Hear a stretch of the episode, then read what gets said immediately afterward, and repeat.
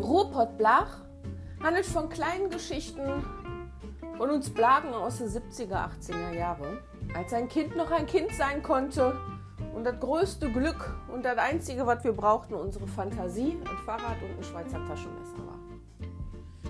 Bis heute wundere ich mich, warum ich nicht als Blach ins Heim zu den Nonnen musste und da dann immer heiße Milch mit Haut trinken wollte. Aber mehr davon in meinen kleinen Geschichten meiner feierfreudigen Familie und dem, was da noch alles folgte.